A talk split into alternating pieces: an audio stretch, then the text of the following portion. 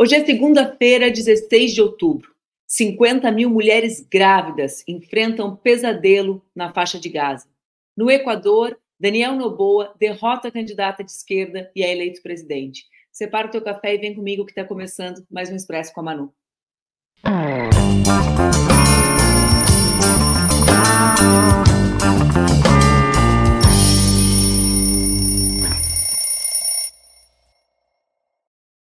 Bom dia, bom dia, bom dia, boa segunda-feira. Hoje é 16 de outubro e está no ar mais um Expresso com a Manu, meu programa diário que acontece entre segundas e sextas-feiras aqui nas redes do Opera Mundi, com transmissão simultânea nas redes Ninja.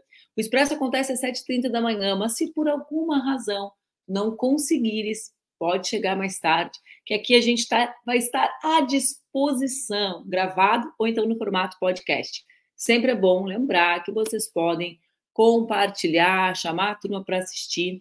Eu quero começar essa segunda-feira. Eu sei que teve gente que teve feriadão, eu não tive feriadão nenhum, gente. Se tiveram feriadão, eu vi uma galera desfrutando de um feriadão por aí. Bom, né? Nossa Senhora Aparecida abençoou vocês. Por aqui ela continua me abençoando, mas não foi com feriado. Sei que tem muita gente, então, que chegou descansada, mas eu quero começar o nosso programa de hoje manifestando a minha solidariedade ao jornalista Breno Altman, que é o criador aqui do Ópera, como vocês sabem. Vocês devem acompanhar os programas do Breno por aqui. O Breno foi fortemente ameaçado em diversos grupos uh, de WhatsApp, ontem ainda com essas ameaças estimuladas a partir de conteúdos postados pelo Eduardo Bolsonaro, distribuídos pelo próprio Bolsonaro nas redes deles. Então, eu quero deixar meu abraço para o Breno e dizer que a gente está na, na, vida para lutar, né? E se cuidar também, Breno. A gente se cuida porque essa turma que organiza o ódio no Brasil estimula diversas, uh, diversos comportamentos que a gente sabe que muitas vezes uh, são de fato violentos. Então, meu abraço solidário, toma cuidado, né? Te cuida, te protege e segue na luta. Uh, esse final de semana foi um final de semana em que eu sei que muitos ficaram ali na dispersão provocada pelaquela mega propaganda de chocolate. O chocolate está ganhando, viu, gente? Pelo amor de Deus. Não, tem, tem que contar para vocês. Não consigo me segurar numa situação como essas. As imagens da guerra se sobrepondo nos noticiários e uma galera, uma galera séria, comprometida com mandato parlamentar, ocupando espaço de destaque, caindo na jogada da Lacta, entrando na propaganda do bis. Pelo amor de Deus, gente, só quem ganha isso é quem foi contratado quem foi contratado para fazer propaganda está ganhando, e quem está vendendo chocolate. A gente tem coisa séria para tratar. Entre as coisas sérias para tratar, as consequências do discurso de ódio contra a comunidade palestina. Vejam só, ontem, nos Estados Unidos, vocês sabem que eu estou vivendo aqui nesse período por conta do meu doutorado, uma criança palestina de seis anos foi assassinada com 26 facadas por um homem que se diz apoiador de Israel.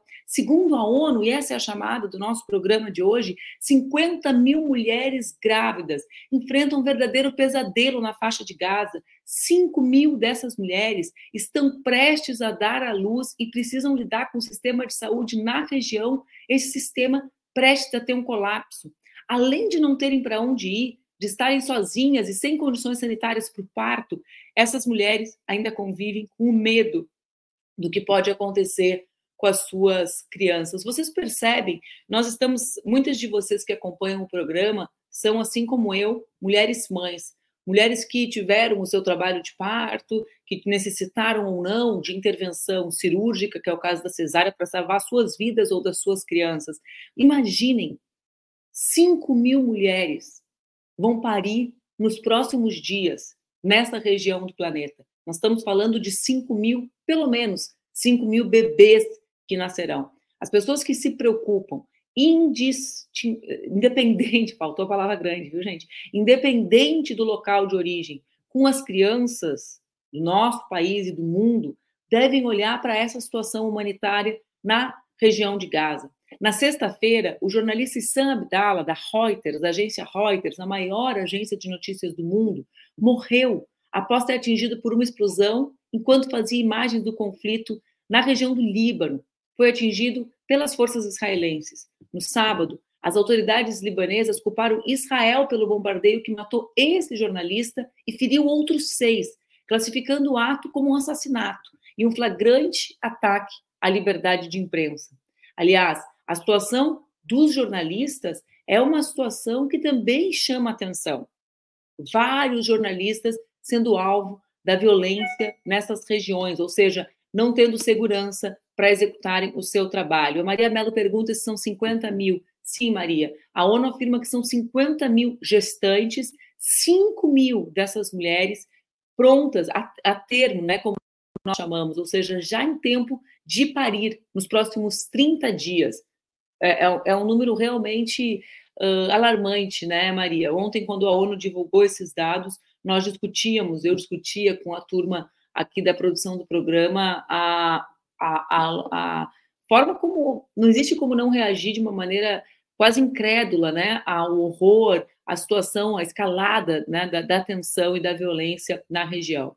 Bom, se de um lado nós vivemos essa escalada do, nesse, nesse ínterim, o governo brasileiro segue atuando para resgatar as brasileiras e os brasileiros que estão na zona entre conflito.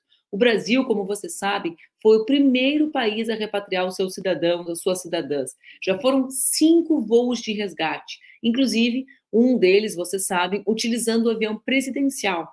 O Lula usou o avião dele, né? O avião que ele se desloca nas suas agendas, trazendo de volta para o Brasil para mais de mil pessoas no total que já receberam apoio médico e psicológico. Acho que é importante a gente falar que esse retorno dos brasileiros e brasileiras é feito de maneira absolutamente gratuita. Eu acho que vocês acompanharam as notícias de que a Inglaterra, por exemplo, o Reino Unido, cobra uh, 300 libras para deslocar os seus cidadãos nessa situação de volta para casa é um escândalo, né, gente? A, a, a, forma como as questões humanitárias vão sendo colocadas de lado e como a violência vai se naturalizando. Vocês imaginem uma nação uh, cobrar para resgatar os seus cidadãos, as suas cidadãs, né, num momento como esse. Então, quem não tem dinheiro, segundo essa lógica, não mereceria ser salvo, voltar para casa.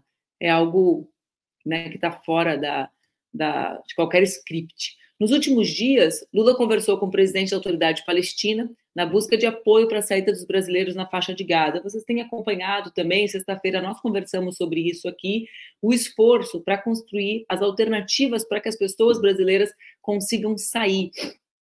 Também Lula conversou, e vocês devem ter acompanhado as imagens, por telefone com o presidente de Israel. Junto a demais países e autoridades, o governo brasileiro pede a colaboração para que sejam garantidos corredores humanitários na faixa de Gaza, para que crianças, doentes, idosos, mulheres e civis possam ser atendidos e resgatados. Nesse domingo, inclusive o Papa Francisco utilizou suas redes para reforçar o pedido, o apelo pelo corredor humanitário e pelo respeito aos corredores humanitários, ou seja, para que se garanta a, a, a construção desses espaços, dessas rotas, para que as pessoas possam se deslocar, possam sair. Uh, para além de trazer brasileiros para casa, o nosso país também tem unido esforços para garantir uma resposta para a crise no Oriente Médio. Aqui acho que é importante, uh, nesse ambiente, vocês lembram do nosso programa acho que foi o nosso programa de quinta.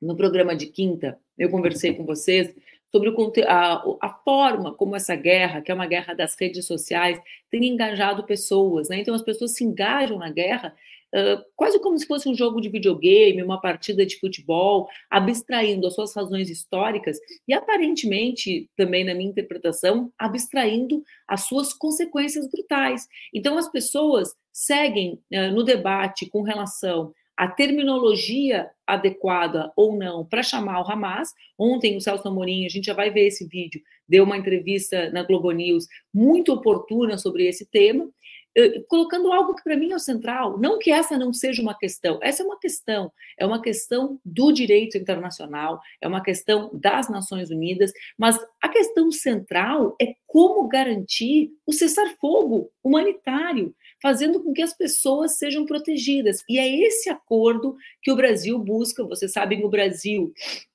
o Brasil exerce a presidência interina do Conselho de Segurança da ONU, né, durante esse mês de outubro, e o Itamaraty, representando o governo brasileiro, busca justamente construir uma saída, ou seja, um cessar-fogo para o conflito. E aqui é importante que a gente consiga uh, que a gente consiga enxergar os espaços que o Brasil ocupa e as preocupações que cada um de nós tem nesse momento. Ou seja, enquanto alguns permanecem presos a uma questão, eu vou repetir, que é relevante, mas que não é a questão central, não se atém ao fato de que novas vidas são destruídas todos os dias, enquanto nós não construímos as possibilidades do cessar-fogo humanitário, que é o que russos, chineses uh, e, o, e o Brasil tentam construir no Conselho de Segurança da ONU. Eu sei que a gente tem o vídeo do Celso Amorim aqui, vamos dar uma, uma acompanhada nele?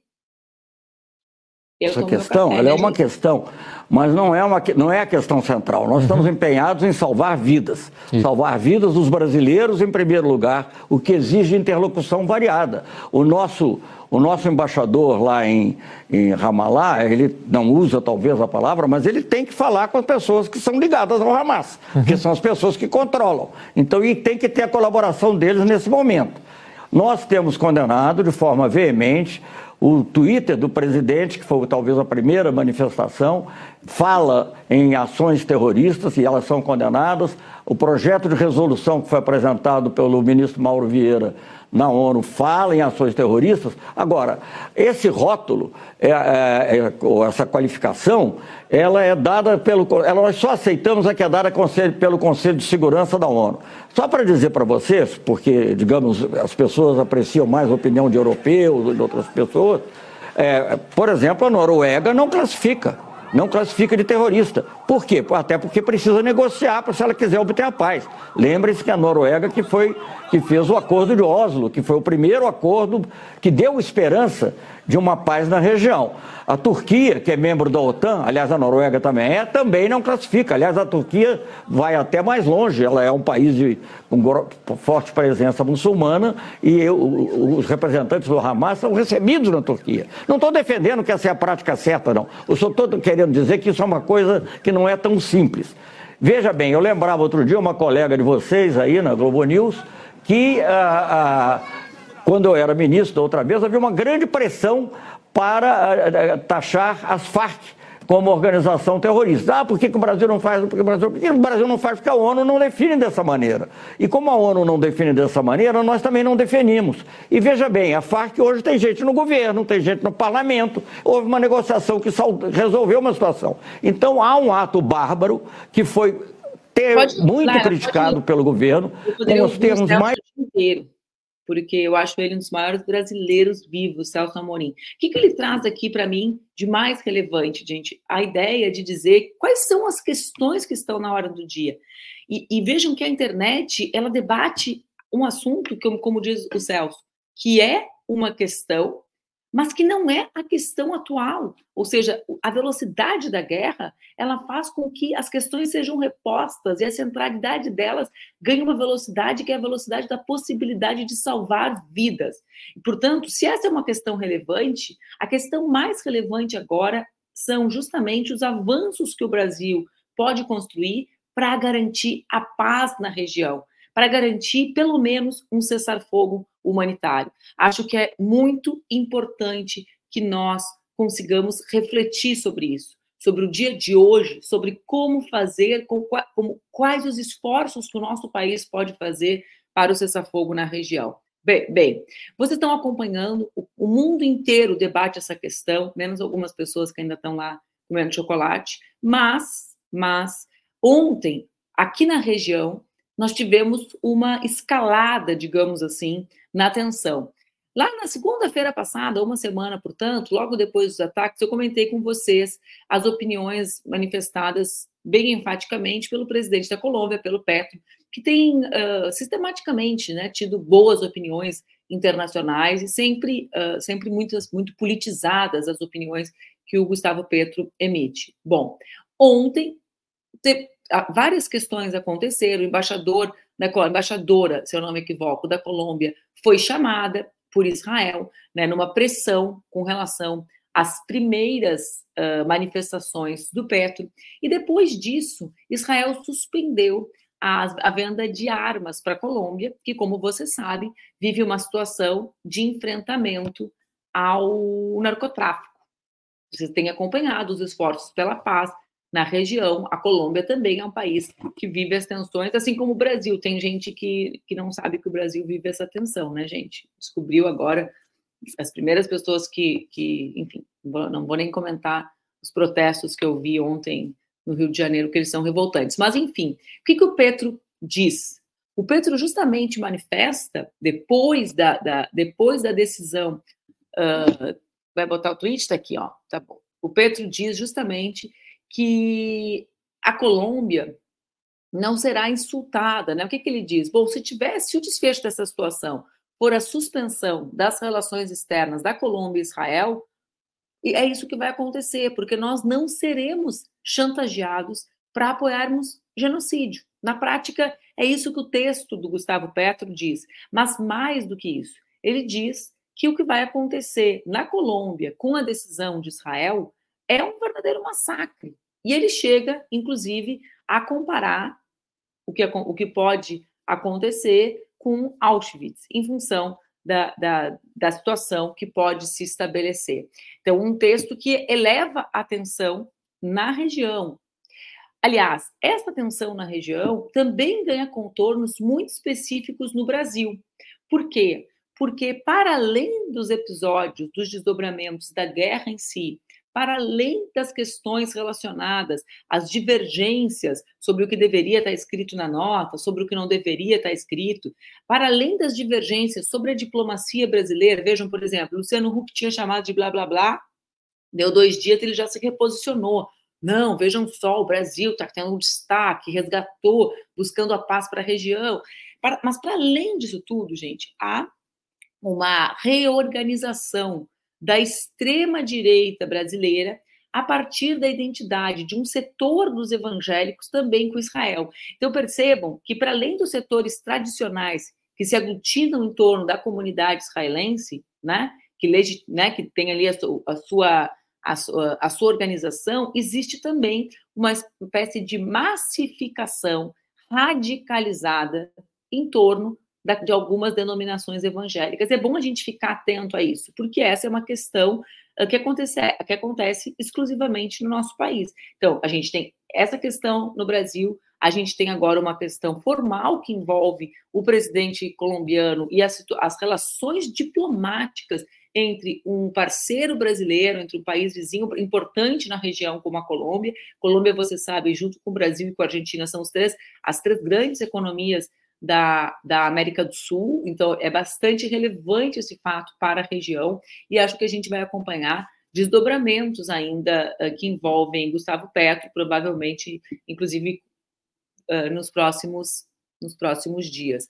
Isso é algo uh, bastante relevante que aconteceu ontem no final do dia e ainda vai ter consequências. Bom, além disso, o presidente do Egito também tem se manifestado enfaticamente contrário às ações de Israel.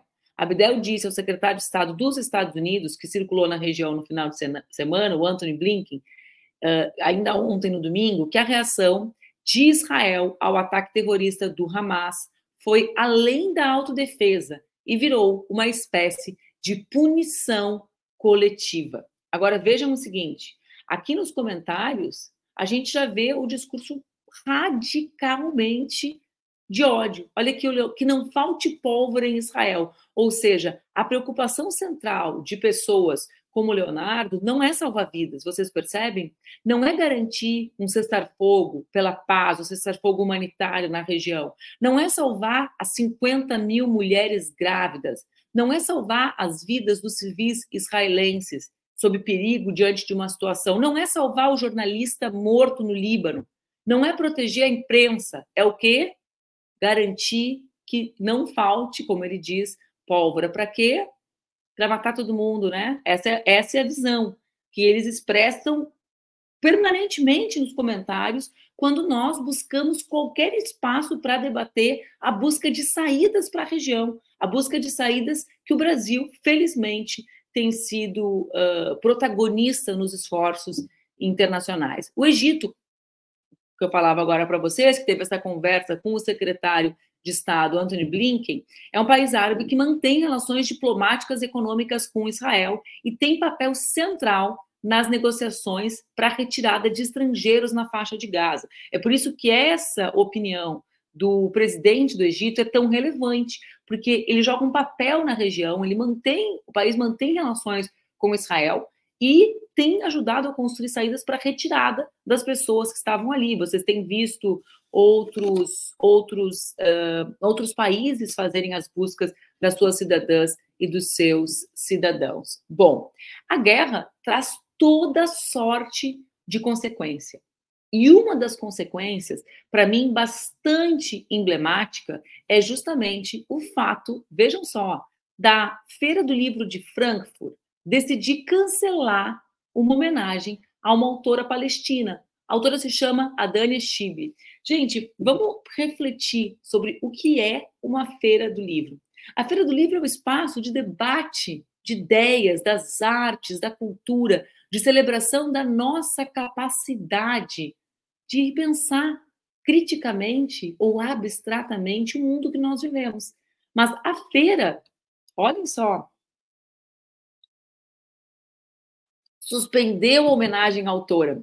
É, é o tipo, é, né? Ou seja, para se somar, como, como a feira se soma em solidariedade a Israel, a punição é a todos, a todos e todas da região, mesmo que uma, uma autora fosse receber uma homenagem já marcada, né? Essa é uma a homenagem que a Dania Schibli ia receber, é uma homenagem dedicada a escritores do sul global com obras lançadas em alemão.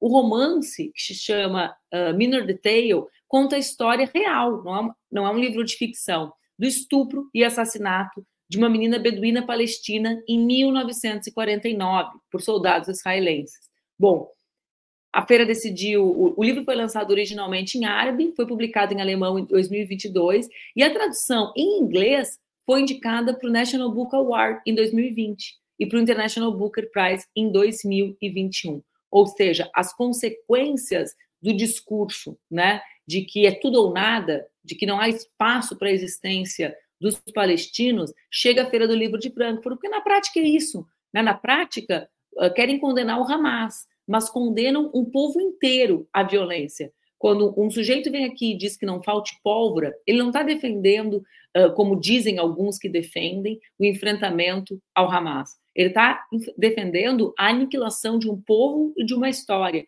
E essas consequências são as consequências que chegam na suspensão, com decisões como a suspensão da, da homenagem à Dânia na Feira do Livro de Frankfurt. Bom, uh, as tensões chegaram em Frankfurt, também chegaram na França. Acho que vocês acompanharam a escalada de tensão que a França e Paris, né, a capital francesa, viveram nos últimos dias.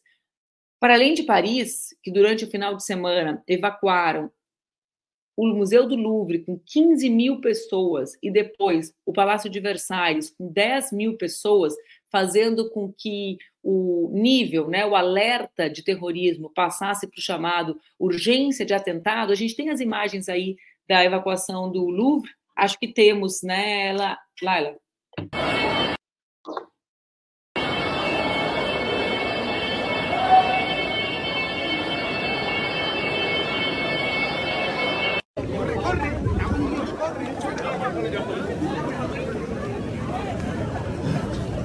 Vamos fazer.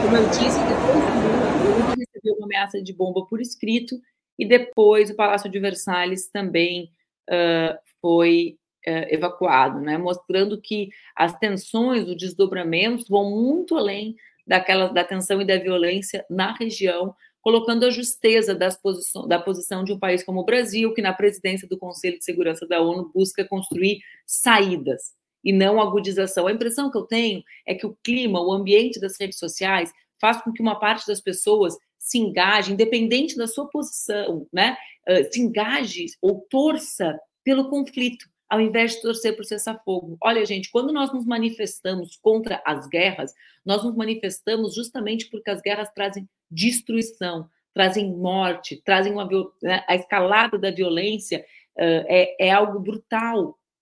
Vejam a chamada do nosso programa: 5 mil mulheres terão as suas crianças nesse, nessas condições, sob essas condições, nos próximos dias. É, é, é, é, o presente, o tempo presente na guerra ganha outra dimensão. Mas tem gente que está torcendo para o agravamento da tensão, para o agravamento do conflito, né? para uma violência sem fim. Então, uma, uh, se executa com 26 facadas uma criança em Chicago uh, por causa da guerra, um professor morre no norte da França, os museus são evacuados, 50 mil pessoas, mulheres, porque as mulheres são pessoas, às vezes eles esquecem disso, né? Grávidas na faixa de Gaza. É importante, olha ali, Olha, olhem, eu, eu sei que é perfil falso, mas é um perfil falso com uma pessoa por trás. As vadias vão parir terroristas. É assim que uma parte desses comentaristas de ódio, organizados e agudizados pela extrema-direita brasileira, tratam os civis, as mulheres gestantes na Palestina, mostrando bem que as suas réguas para as mortes e para a dignidade humana medem de maneira diferente, dependendo do lugar onde a pessoa nasceu, dependendo do bairro onde a pessoa. A gente sabe disso. A gente sabe disso porque essa galera já trata diferente quem a criança branca que morre no asfalto e a criança negra que morre uh, nos morros do Rio de Janeiro. A gente já conhece vocês pela, pela forma como vocês avaliam as tensões no nosso próprio país. Bom, gente, saindo um pouquinho do Oriente Médio, vindo aqui para a nossa região. Ontem foi dia de eleições no Equador, segundo turno das eleições uh, do Equador. Era uma eleição bastante importante para a região e, lamentavelmente, lamentavelmente, a Luísa Gonzalez, que era candidata do ex-presidente Rafael Correia, uh, foi derrotada por, uh, pelo candidato de centro-direita, candidato de 35 anos, vai ser o mais jovem, mais jovem presidente da história do Equador, ele é filho do magnata das bananas Álvaro Noboa. É, é, o pai dele já havia tentado ser presidente do país por cinco vezes, várias delas, a maior parte delas, três vezes dela, contra Rafael Correia. Então, se vocês procurarem os conteúdos do Noboa na internet, provavelmente ficarão perplexos, né? Porque ele fica ali bombado, botando o peso que ele segurou na academia e fiquei até curiosa para ver quanto era aquele peso, podia ser de isopor, mas ele ficou, fica ali malhando, saradão, numa disputa bastante que ele tentou, né, transformar em bastante despolitizada, derrotando assim o correísmo. Pouca gente, oh, o Guilherme está sabendo quem é o o Playboy, exatamente. Uh, pouca gente acompanha a situação do Equador, mas a situação uh, política no nosso país, nesse país vizinho aqui da região, é de bastante tensão, porque porque, bom, no processo eleitoral, acho que vocês se lembram, um candidato à presidência foi executado. Acho que isso vocês acompanharam. Mas muito antes disso, o Equador é um dos laboratórios do lawfare, do Estado judicial, né? Da, das possibilidades de restringir a atividade política a partir das decisões jurídicas. Uma parte grande de ex-ministras, ex-ministros, nem vivem sequer no Equador. É o caso da Gabriela, que era presidente da Assembleia, que vive no México, é o caso uh, do Galo, estou citando, lembrando de cabeça aqui, do Galo Moura, que era ministro de Cultura e que vive no México, é o caso do René, René Ramírez, que era ministro de Ciência e Tecnologia e é professor na Argentina, porque não existe condições de viverem pacificamente no país em função das perseguições uh, judiciais, como nós vivemos no Brasil com a Lava Jato. Então, foi uma derrota importante para a esquerda da região, justamente porque ali persiste, digamos assim, aquilo que nós vivemos no Brasil no último período. Se no Equador os ventos não sopraram a favor da transformação, na Polônia a gente ainda não sabe para onde exatamente o vento vai soprar, mas já sabe, já sabe que o partido governista populista deve perder a maioria parlamentar. Os dados mostram que o partido Lei e Justiça deve alcançar quase 37% dos votos, conseguindo 200 cadeiras no parlamento de 460 lugares. O maior grupo de oposição, a coalizão Cívica Liberal, CAO, foi projetado para obter 30, quase 32% dos votos, o que daria 163 assentos. Apesar da vantagem, apesar da vantagem o partido Lei e Justiça não deve conseguir formar a maioria legislativa, o que permite à oposição criar uma coligação. A situação é parecida com a situação da Espanha. Vocês lembram? Nós conversamos um pouquinho sobre isso. Lembram disso? Nós falamos, é, eles vão ter 200, os outros vão ter 163. Ah, mas como que eles não, eles não? Porque eles não vão conseguir compor a maioria. Eles têm 200 parlamentares de 460, eles precisariam pelo menos de 260 para conseguirem governar, uh, uh, governar com maioria política. Por isso que eu disse que nós não sabemos para onde os ventos vão soprar, mas já sabemos que eles não devem soprar a favor da extrema-direita. Alexandre, abre os ouvidinhos e o coração para ouvir essa notícia maravilhosa. Por quê? Porque justamente o PIS, que é esse partido de extrema-direita polonês, teve em disputa, né, ele teve, eh, teve envolvido nas disputas com a União Europeia nos oito anos, nos últimos oito anos que ele ficou no, no, no poder, justamente né, com diversas pautas absolutamente de extrema direita. Vamos resumir a ópera aqui. Ele colocou o poder judiciário, os meios de comunicação e os organismos culturais poloneses sob controle governamental, adotou uma linha duríssima de enfrentamento aos direitos humanos, né, tirando absolutamente uh, o conjunto de direitos que a população LGBT tinha no país. Tinha sido um parceiro, tem sido, né, sob o comando do PIS, com uh, um parceiro central da Ucrânia, né, e enfim.